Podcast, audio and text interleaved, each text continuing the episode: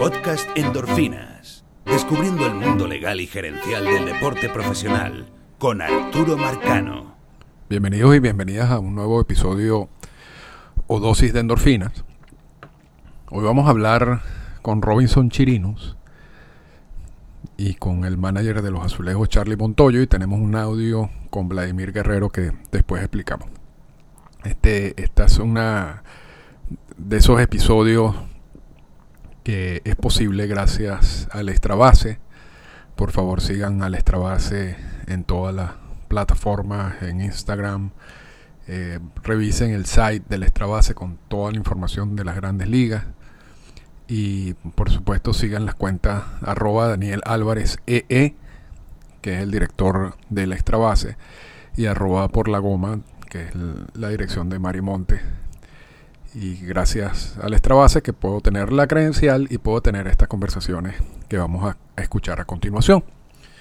Y vamos a iniciar esta, este episodio con una conversación que tuvimos con Robinson Chirinos en relación a su labor como receptor y cómo se prepara para los juegos y hay cosas bastante interesantes en esa conversación. Siempre digo que, este, que la, idea de, de, estos audios y de estas conversaciones no es tocar los mismos puntos que se pueden conseguir en otros sites y que son más relacionados yo creo que con, los resultados de los juegos sino ir uno, un poquito a la parte técnica y a la parte de preparación y, y aspectos que normalmente quizás no, no, se tocan comúnmente y a mí pero son los aspectos que a mí particularmente me gustan ¿no? y me llaman la atención. Así que vamos vamos a empezar con Robinson Chirino. Uno de, mis pasiones es seguir a los receptores. Yo creo que los receptores hoy en día en términos generales tienen mucho más responsabilidad de llevar un juego porque deben manejar toda la información, toda la data, todas la, la, las estadísticas y manejarlas bien y sabérselas muy bien como parte de ese, de ese, de ese proceso de preparación. Eh, no que antes no tenían las estadísticas, sí tenían algún tipo de estadística, pero la, el, hoy en día se maneja una montaña de, números y de, proyecciones y de tendencia. Y, y yo creo que como es parte de su labor, el receptor, el tiene una responsabilidad muy grande en, saber manejar todo eso y además, tal como, como lo vamos a, ver en la conversación, como lo vamos a escuchar en la conversación, eh, existe la, la, posibilidad de que quizás la... Porque todas esas datas dependen de, y, lo dijo Mar López y lo vuelve a decir Chirinos en su conversación, depende de que el lanzador ejecute, ¿no? si el, el, lanzador no está ejecutando lo que dice la data porque ese día no vino bien, la recta, la curva no le está quebrando, mil razones, entonces tiene que haber un ajuste en el plan. Pero de eso precisamente es del tema que conversamos con Robinson Chirino.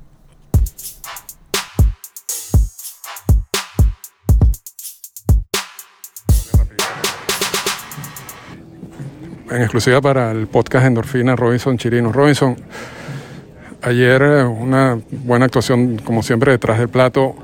Cuéntanos un poco, y este, este contenido más que todo es la parte técnica, cuéntanos un poco cómo se prepara un catcher para un juego y cómo cambia el plan de trabajo dependiendo de lo que estás viendo con tu lanzador o dependiendo de lo que estás viendo con los otros bateadores. Sí, Arturo, gracias por la oportunidad y este, mira, eh, vamos a hablar al día de ayer, un ejemplo, ayer que jugué. Eh, tu, tu, creo que duré alrededor de una hora y media en el hotel viendo mis videos. O sea, hoy en día ha cambiado un poco con cómo es la analítica en el béisbol. Yo todavía o sea, aprendí a, cuando subí a grandes ligas, a hacer mis reportes, a yo buscar, a ver los swings, ver cómo están últimamente, las últimas semanas. Eh, hoy en día más los colocan más como globalizado, ¿no? El profile del swing del bateador, donde abanica, donde hay que atacar. A mí me gusta ver más detallado. Entonces duré una hora y media eh, haciendo el scouting report, el line los nueve que iban a jugar. Y después A las 4 y 15 hoy, igual que ayer, nos reunimos el persona que viste Ryan, la analítica, con el lanzador, eh, los pitching coach y yo, y vamos y hablamos de cada bateador. Eh, la analítica dice lo que ve del bateador, el pitch también, eh, como ayer Laios, que tiene mucha experiencia, decía cómo, qué pensaba, cómo iba a atacar los bateadores, y yo le daba el punto de vista mío lo que había visto en el reporte, cómo pienso yo que es la mejor manera de atacarlo y entre los tres hacemos un plan ¿no? de cómo atacar cada bateador. Eso es, yo veo los reportes como si fuera eh, un GPS, ¿sabes? Tú estás en tu casa, colocas la dirección donde vas, pero pueden pasar cosas en el GPS, ¿no? Puedes a lo mejor te agarra una cola y te dice que te desvíe o te fallaste una luz o una calle y, saliste antes y el GPS recalcula, ¿no? Así es el, como el reporte, ¿no? Tengo que ver cómo se ve el pitch el día. El, el, reporte es en un 100% que mi pitch esté ejecutando, haciendo las cosas como eh, lo ha hecho en el pasado, como yo espero, pero a lo mejor ese día, vamos a poner un ejemplo, a lo mejor ayer el slide no estaba funcionando, entonces a lo mejor hay que ir más curva o más cambio Laios ayer, eh, la idea era lanzar slides y lanzar pegado y lo hizo muy bien. Se le quedó un slide a Chapman que le dio un honrón, pero después de eso ejecutó bien el slide, lanzamos adentro cuando necesitábamos y, nos dio chance de ganar el juego era ayer. Así que es mucho lo que va en un reporte, ¿no? Eh, pero como le decía Arlie, que está aquí al lado, que es nuevo, hay que, tener el sentido del juego, ver qué está pasando en el juego, ver las situaciones del juego, ver los swings. Ah, puede ser que a lo mejor el reporte me diga que el slide es un buen picheo, pero le lancé una recta y lo vi atrás, entonces hay que, leer eso, ¿no? Y ok, está atrás, voy a tirar otra recta a ver y, y, hacer eso. Es una combinación, ¿no? De reporte y lo que es el sentir del juego. ¿Y, tú crees que eso te lo permite hacer a ti, porque tú tienes mucha experiencia ya en el juego, ¿no? Y has visto muchos partidos. Más difícil para un receptor joven salirse del plan de trabajo. Totalmente. Yo pasé por eso y a veces no quieres alejarte de reporte porque tienes miedo a ser criticado o a lo mejor que no salgan las cosas bien, pero es parte del juego. Yo, yo le he dicho a él y a los receptores jóvenes que he tenido la oportunidad de hablarle que mientras tú tengas un propósito por el cual te saliste del plan y trataste de hacer algo diferente, ninguno de los pitching ni, ni el manager, ni nadie va a poder decirte algo. Si lo haces sin un propósito y, y solo lo hiciste porque sentiste a lo mejor que era lo correcto sin ver como el por qué, entonces te pudieras meter en problemas, pero no es algo ¿sabe? del otro mundo. Yo creo que todos los receptores pasamos por eso y es, es parte del proceso, ¿sabes? A veces hay que hacer, cometer errores para aprender de eso y hacerlo diferente. Muchísimas gracias. Gracias. Muchísimas gracias, hermano.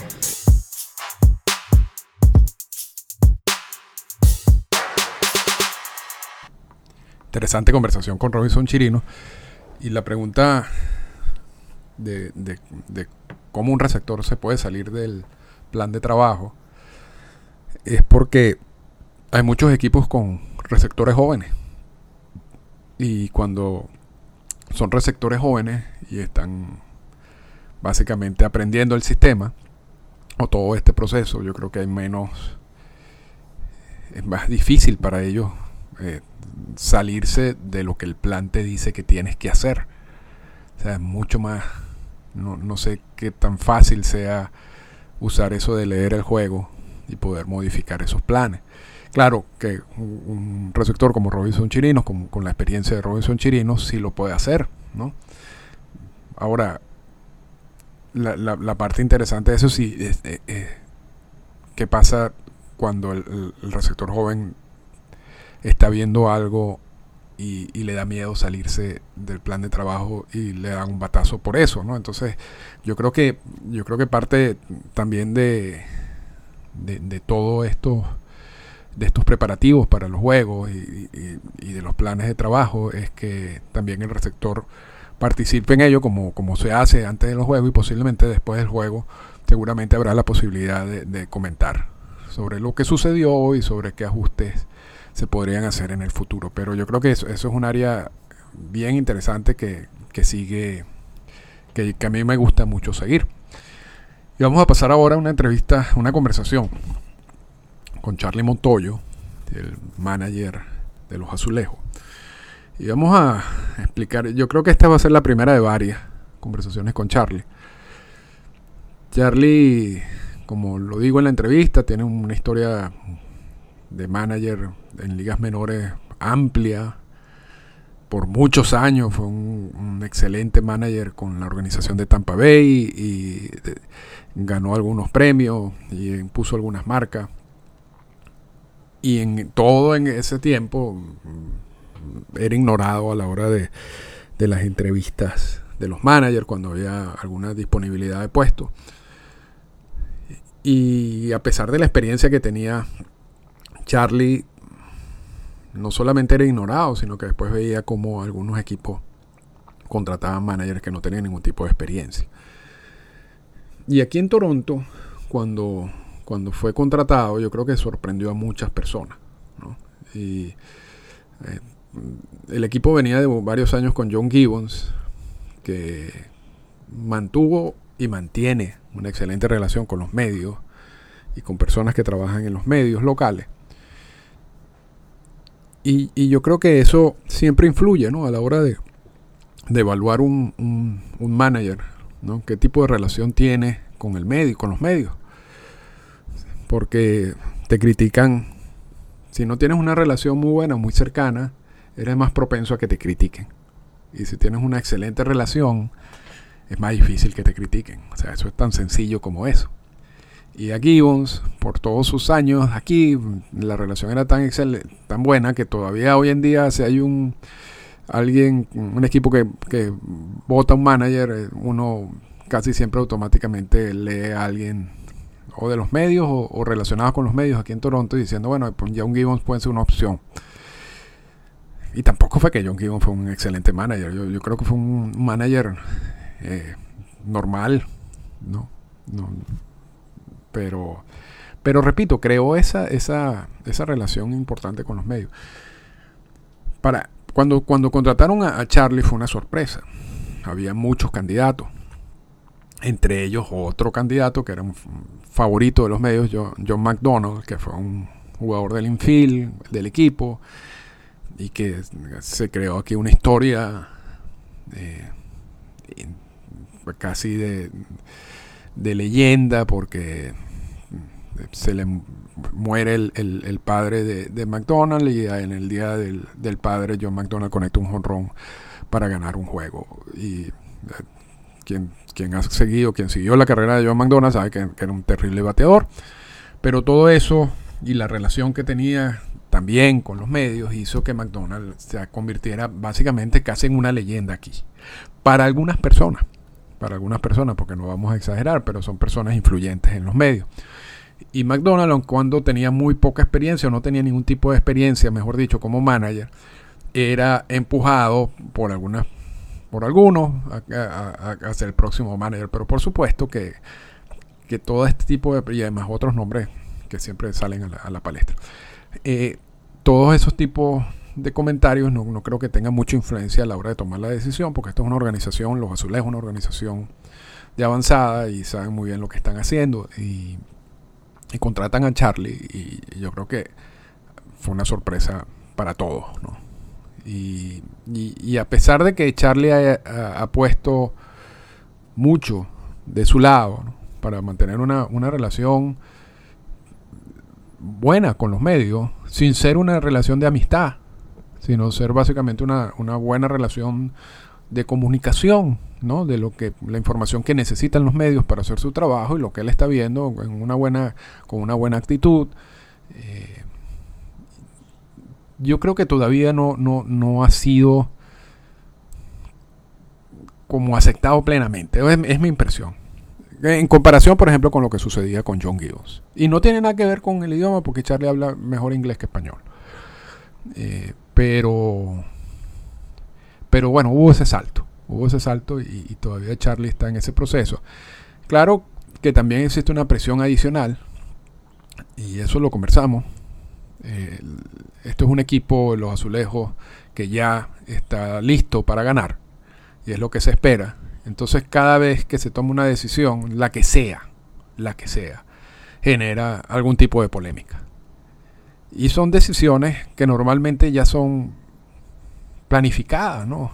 Porque quienes también siguen la, función del manager de hoy en día saben que eso es un trabajo colectivo y que tiene que reunirse con la gerencia, tiene que reunirse con todo su equipo de trabajo, eso también lo conversamos.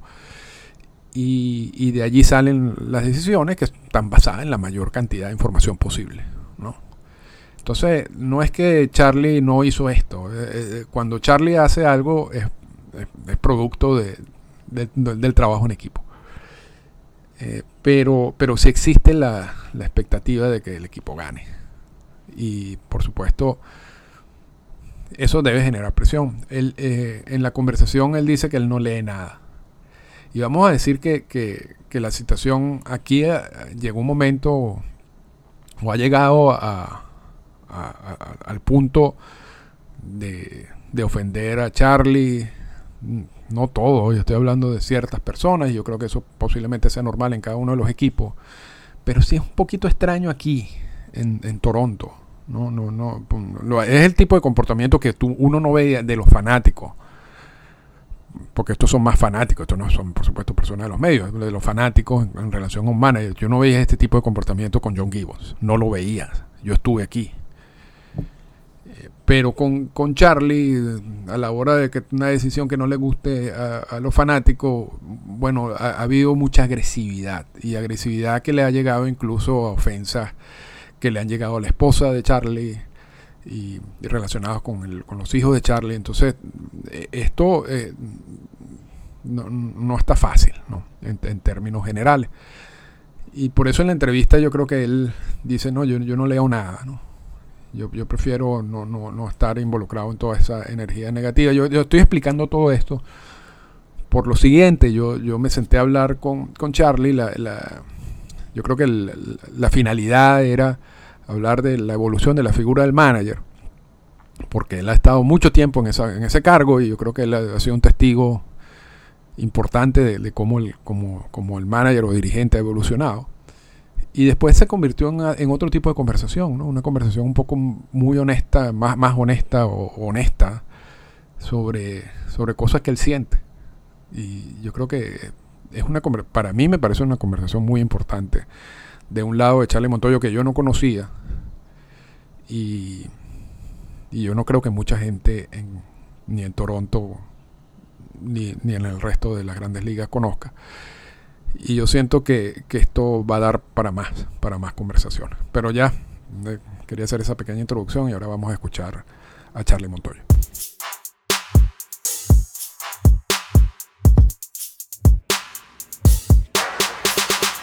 Y en exclusiva para el podcast Endorfina, Charlie Montoyo.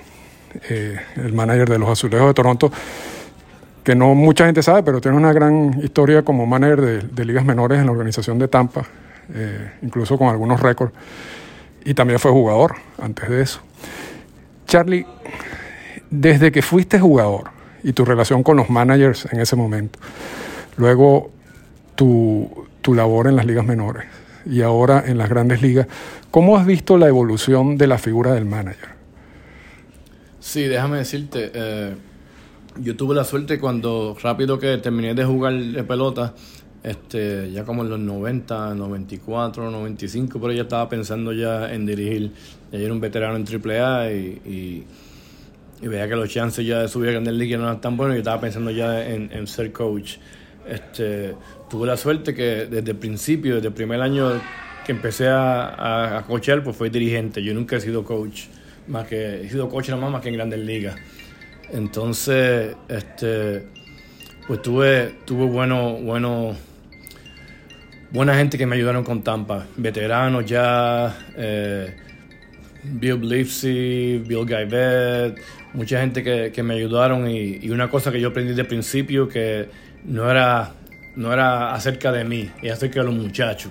Tú sabes, y yo siempre he sido así, de casualidad, hasta en Grandes Ligas, es acerca de los muchachos, no, no, no es para mí. A mí tú no me. Son pocas las veces que me ven en el bichano, en ningún lado, porque yo, yo lo que quiero es ganar y que muchachos le vaya bien, y eso, it's about the team, y, y, y siempre aprendí eso desde, el principio, el primer año mío, mío dirigiendo allá en Princeton, West Virginia. Este, y, y te digo que desde el principio yo aprendí que el, el pelotero te respeta más cuando él sabe que, que, que no, es, no, es, no, es, acerca de ti, es acerca de él y, y, y tú enseñas a los muchachos, tú sabes, que cómo tú te sentirías cuando, cuando tú le dices algo. Pues yo, cuando yo hablo con un pelotero, yo, yo, yo, yo pienso cómo yo me sentiría diciéndole esto a, a, yo mismo como pelotero. Y eso, todo esto yo aprendí eh, poco a poco en las menores, porque yo fui de nivel a nivel. Y clase eh, extended spring, la hooker de noche, clase A bajita, clase alta, doble A, triple A y, y, y, lo cómico es que cada nivel tu mundo es diferente y, mucha gente, lo bueno de los niveles de, de, las menores que algunos muchachos son bien buenos en clase A, pero ya a la doble A no llegan y de doble A son buenos, pero bueno, y así, y si yo me he dado cuenta así en la pelota. Y lo mismo en Grandes Ligas, muchos muchos son buenos en, en triple A, pero llegan aquí y como que no, tú sabes y yo, yo por experiencia pues sé todo eso y, y, y la otra cosa bien importante que aprendí dirigiendo las menores es la comunicación y la comunicación son dos niveles que son más importantes que en ningún lado la AAA que tuve ocho años y en Grandes Ligas, imagínate, que aquí que hay que comunicarse bien, porque eso, después que los peloteros sepan dónde están parados y, y, y por qué no jugué hoy y, y por qué me sacaste y todo eso, eso es lo más importante de Grandes Ligas. Y la, la, figura del manager, incluso en, en, nuestros países, en Latinoamérica, todavía existe esa figura del manager que es básicamente como aislado, ¿no? Como que toma todas las decisiones él solo. Hoy hoy en día en Grandes Ligas es un trabajo en conjunto con la gerencia y con todos los departamentos que te provee, que te da toda la información necesaria para que tú tomes las mejores decisiones durante el juego. Eso, eso también ha cambiado en, en tu historia, pues, como, como manager. Sí, pero una cosa también que yo siempre he sido, eh, para mí, eh, tres cabezas piensan más que una. Y yo siempre he sido en AAA, en, siempre he usado el, el, hitting coach mío y el, pitching coach mío para todas las decisiones. Y entonces pues en Grandes Ligas pues tiene 20 coaches, más la gerencia de, de, arriba, que tú te reúnes con ellos y hablando del proceso y todo esto, que, que es, mu es mucho más fácil, tú sabes, en cuestión de, de tener toda la información. Pero yo estoy bien con eso porque yo siempre, como te digo, más cabezas piensan mejor que una. A última hora eh, a uno le pagan para pa coger la culpa si no sale bien y si sale bien, tú sabes, pero para eso el, el dirigente. Pero son muchos muchos los que están encargados de esa decisión última hora. Pero a última hora pues le toca al dirigente. Claro, y para, para cerrar ya, Charlie, muchísimas gracias por, por el tiempo. Cuando un equipo tiene el perfil que tienen los azulejos en estos momentos y que está la expectativa de que van a ganar o que van a pasar a la postemporada. Y no voy a hablar de presión porque, porque esto es un trabajo, ¿no? Pero, pero se, se, te hace más difícil o más fácil manallar con esa expectativa encima tuya todo el tiempo. A mí no. A mí no, porque ya yo, yo no pensaba ni estar aquí dirigiendo, porque eh, el béisbol no está, no está seteado para darle chance a gente como yo y la minoría, tú sabes, son pocos, ahora mismo tú buscas en Grandes Ligas como dos bench coaches latinos y, y, a lo mejor un, un americano, un, un, trigueño, tú sabes, eh, que, que yo nunca pensaba que iba a dirigir. Y yo llegué hasta donde he llegado, tú sabes, yo me siento bien cómodo. Tú sabes, claro, son expectaciones, pero lo de ganar y perder, yo a mí siempre, siempre me ha molestado perder y siempre me, tú sabes, pasa que aquí tú tienes que hablar con la prensa y le presiones, pero como yo no leo nada, no me importa lo negativo, porque yo aprendí otra cosa que lo negativo no, no ayuda a nadie. Yo ni, ni noticia negativa miro porque eso no ayuda a nadie. Yo siempre positivo y porque este yo he estado con coaches negativos y eso y ahí yo aprendí que tú te pones negativo sin darte cuenta. Pues yo aprendí todo eso con experiencia, tú sabes. Si a un coach es negativo, yo le digo, oye, pero vamos a ser positivos porque esta pelota no es fácil. Y yo eso, también los peloteros saben que yo entiendo eso que, oye, no están bateando, oye, pero que ese tipo estaba nasty hoy, tú sabes que no es fácil. Y, y, ellos saben que yo entiendo eso y, y, ellos saben que yo lo defiendo en, la, en las conferencias de prensa y qué sé yo, porque yo jugué y sé, sé lo que no es fácil. Este, Pero sí, pero las expectativas eso es bueno porque nos las merecemos, tú sabes. Ahora que si los muchachos se presionaron al principio, sí, sí, se presionaron al principio y se sintió, porque nos estábamos batiendo mucho y, yo, era la presión de que todo el mundo lo que piensa de nosotros. Pero al último estamos en la mejor división del mundo. Tú sabes, aquí el año pasado ganamos 91 juegos y no jugamos en la casa hasta lo último. Y, y, cuatro equipos ganaron 94 o más por ahí, que la primera vez en la historia. sabes que yo sé que esta es la división eh, más fuerte y ahora mismo este, tuvimos la, el, el schedule más difícil en Grande Liga, lo tuvimos nosotros al principio y ahora estamos de nuevo, tú sabes, que estamos jugando bien, estamos jugando buena pelota y por supuesto lo, la división nosotros siempre va a ser dura. Que hay que seguir de, de, día a día, como dicen. La gente dice que eso, eso hoy usa todo el mundo, pero es que es verdad, en Grande Liga es de día a día. No te preocupes de ayer, ni te preocupes por mañana, hoy y el otro día y hoy. Y pero eso es bueno, me gustan las expectativas porque este, este, equipo se lo merece. Se lo merece, pero que no hay, no hay que olvidarse de que estamos en la mejor división y, uno, pues, si flaqueas un poquito, pues te pasa el otro y te pasa el otro porque, porque no es fácil. Pero los muchos están jugando relax y están bateando ahora y, y la defensa está buena y el picheo está bueno. Que, que yo cuando las cosas están así, yo siento que vamos a seguir con los chances buenos. Bueno, muchísimas gracias, Charlie. Bueno, y no para darte más presión, pero tu éxito también puede ayudar a abrir más caminos para managers latinoamericanos, si es posible, porque a veces hemos visto que ganan y no pasa nada, ¿no? Pues, pues, eso, pues tú sabes que a mí me hacen esa pregunta y, yo, yo espero en Dios que yo no sea el último de, de los Mohicans. ¿Tú has visto esa película de Lazos de Mohicans? ¿Sabes? De, de, un, de, un, dirigente latino que, que vino desde cada nivel y, y ya está en la liga dirigiendo. Yo espero que yo no sea el último. Este cómico, porque en la, en la película esa de Carlitos Way, Carlitos es puertorriqueño y dice, yo espero que yo no sea de Lazos de Mohicans, como yo soy puertorriqueño, Mohicans. Pero anyway, yo espero que tú sabes que la, las puertas sigan abriendo y, y, y, que haya más chance para pa latino, por supuesto. Muchísimas gracias.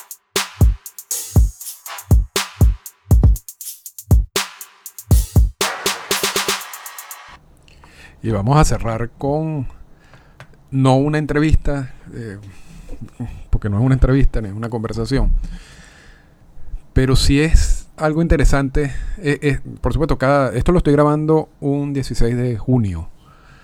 El 15 de junio, porque posiblemente este podcast no se escuche, sino algunos lo escucharán días, semanas o meses después. El día anterior a, a, esta, a este audio que, que voy a colocar, o el, ese audio corresponde al, al, al 15 de junio. Pues. Y Vladimir Guerrero Jr., el juego se fue a extra y conectó un hit para empujar la carrera ganadora. Y es primera vez en su historia en las grandes ligas que Vladimir Guerrero Jr. tiene un, lo que llaman un walk-off, que es un hit para ganar un juego. Eh, entonces, parte lo que van a escuchar es la rueda de prensa que dan los jugadores luego de, del juego. Y lo interesante, bueno, voy a dejar todo tal como está, para que ustedes como que participen en la rueda de prensa como si estuvieran en ese momento allí. Pero me, me pareció interesante que parte de la conversación de Vladimir Guerrero va o, se centra en, en, el aspecto mental del bateo. Y cómo él, que todo el mundo espera que tenga una temporada de MVP, y no ha sido así, ha tenido muchos altibajos. ¿Cómo eso puede afectar a un jugador? Sin que uno sepa. Sin que uno sepa, ¿no? Y no es una cuestión de, de, confianza ni nada, como el mismo Vladimir Guerrero Jr. lo, lo dice. Pero pero son seres humanos. Y muchas veces cuando las cosas no te están saliendo bien, hay unos que, que, que no procesan eso de la mejor manera. Y, y, esas son reflexiones que hace Vladimir Guerrero Jr. en esta rueda de prensa. Y yo creo que vale la pena escucharla. Lo voy a dejar completo, absolutamente como, como fue, desde el principio al fin. Y con eso terminamos el podcast de hoy. De nuevo, gracias al Extra Base por la oportunidad de tener la credencial.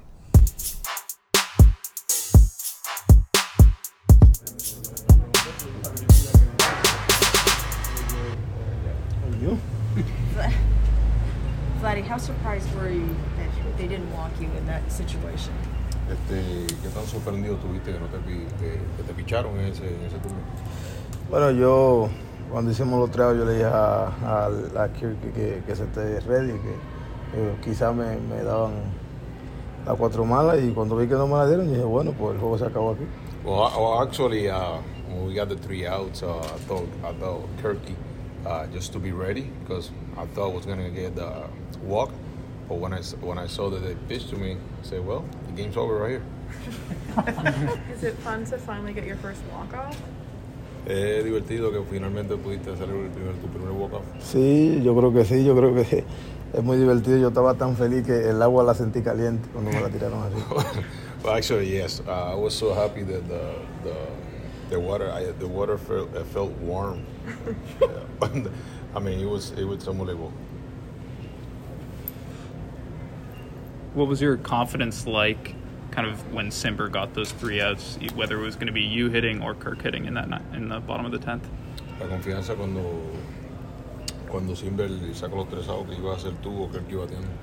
Bueno, la confianza era, tú sabes, eh, tratar de, de, de, de, hacer un buen ajuste. Nunca me había enfrentado a Bautista y yo creo que él tiene un pitch que, que tira duro y yo creo que yo fue lo que dije fue buscar un buen picheo y un buen swing. I was just thinking of looking for a good pitch, making a good adjustments against Bautista. First time I faced him, um, just to look for a good, a good pitch to hit, got it, and, and put a good contact on. What does it say about you know your offense, the way you guys are swinging right now? That um, even though they tied the game back, you were able to come back and win.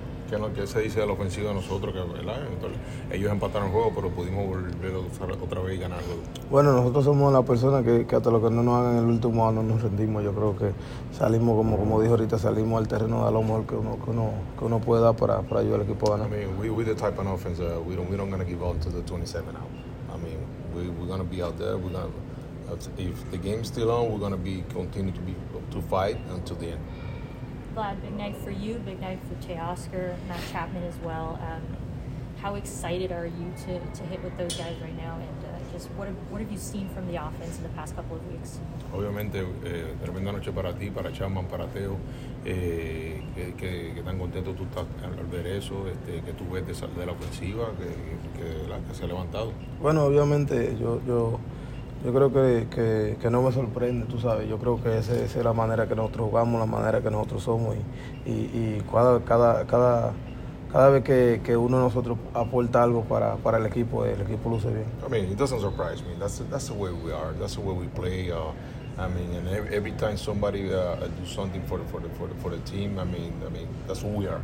That's what we, everybody picking up each other and doing their part and hopefully continue that way. Where do you feel like your swing is? Do you feel like you're getting closer to where you want to be? ¿Dónde, ¿Cómo te sientes ahora mismo en el plato, en tu swing? Este, ¿Te sientes ya donde tú quieres estar? ¿Te sientes ya ahí? Bueno, yo como te digo, yo cada día que vengo ya, ya borro el de, el de, el de la noche anterior. Yo sigo trabajando fuerte, sigo, sigo confiando en mi, en mi sigo haciendo la cosita pequeña que ellos me dicen que haga para pa poder llegar al punto que, que, cada uno de nosotros quiere que esté. I mean, like I always say, I mean, every, every night, like, every time I come here, uh, try to erase the, the, the, game on the night before and just continue to work uh, working with my hitting coaches, uh, trusting the, my plan, doing my routine, and just keep doing what I'm doing every day. Vladdy, for you over the past couple of weeks, uh, is what you're doing and the, the success you've gotten a product more of approach or something physical at the plate? ¿Es más físico o es más el approach, el éxito que estás teniendo en las últimas semanas? Bueno, yo creo que es más mental. Mental, obviamente no estaba disfrutando el juego y, y yo creo que cuando todo el que me conoce me conoce porque disfruto el juego y, y me senté en la silla en Detroit y dije, bueno, ¿sabe qué? Ya voy a disfrutar el juego, que pase lo que tenga que pasar. Uh, be honest with you, I thought it was uh, more mental than anything else. Uh, I, I think I wasn't enjoying the game the, the way you guys know that I enjoy the game. Uh, when I was in Detroit, I just, you know, thought about that and one of the games in Detroit. And I said, you know what, from now on, I'm going to be myself. I'm to enjoy the game the way I, I, I, do. And from that point on, everything just kind of clicked. How come you weren't enjoying it? Just putting too much pressure on yourself or something? Porque no lo estabas disfrutando tanto. ¿Te sentías un poquito frustrado o algo así? No era frustrado, sino que las cosas no salían como, como, como yo quería que salgan, obviamente. Y, y dije, bueno, yo soy un ser humano, yo tengo derecho a fallar también, yo, yo voy a tratar de disfrutar el juego. I mean, not frustrated, I mean, I'm a human being, you know, and then I saw the things that weren't going the way I wanted to. But hey, you know what? I just I say to, I told myself, you know, I'm gonna continue to go out there. I'm just gonna enjoy my game, and we'll see what happens. Is there someone that helps you with your mental approach? Este, alguien que te ayudó con tu con el, approach mental. Sí, yo creo que fue, eh, obviamente fue Teocal, eh, me ayudó Springer en Detroit. eh, la última persona que hablé fue con Springer y, y- él me dijo, me, me hizo una pregunta y yo le dije, bueno, el único miedo que yo tengo a fallar y eso va a pasar. Y de ahí en adelante dije, bueno, ya de ahora en adelante voy a disfrutar mi juego y a jugar mi juego como, como yo siempre lo hago.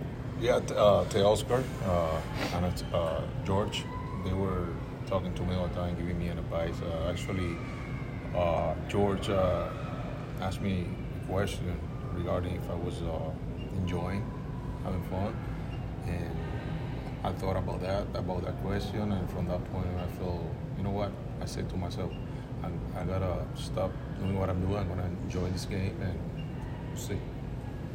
Vladi, ¿qué significa este batazo para ti? Hoy. What did the, the what did the, the, the hit uh, mean to you uh, tonight? Bueno, yo creo que significa bastante. Mi primer walk, walk-off que doy para pa, pa ganar en Grande Liga. Yo creo que, que obviamente uno se siente muy contento. It means a lot to me. I mean, it's the first walk off that I have in the big league, so of course you gotta you gotta feel really happy with that. Vladi, did you have an X-ray last night after you got hit on the hand?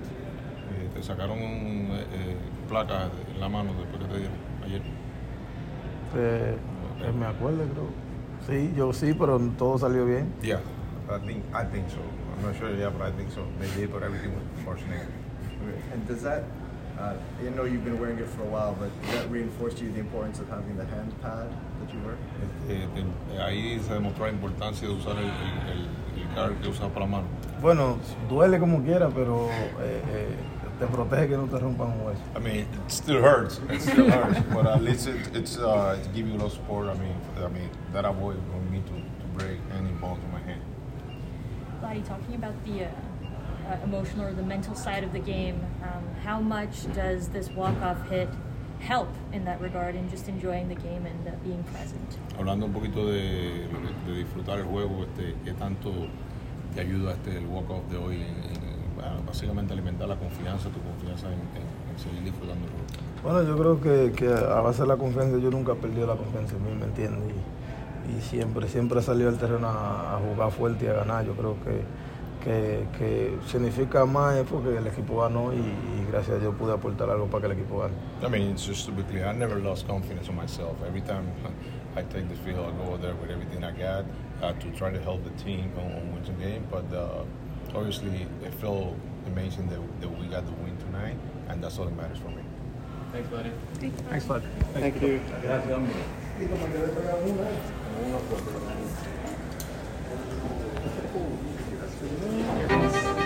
Esta fue una presentación del podcast Endorfinas. Para comunicarse con nosotros, escríbanos a las siguientes cuentas en Twitter. Arroba Arturo Marcano y arroba Endorfinas Radio.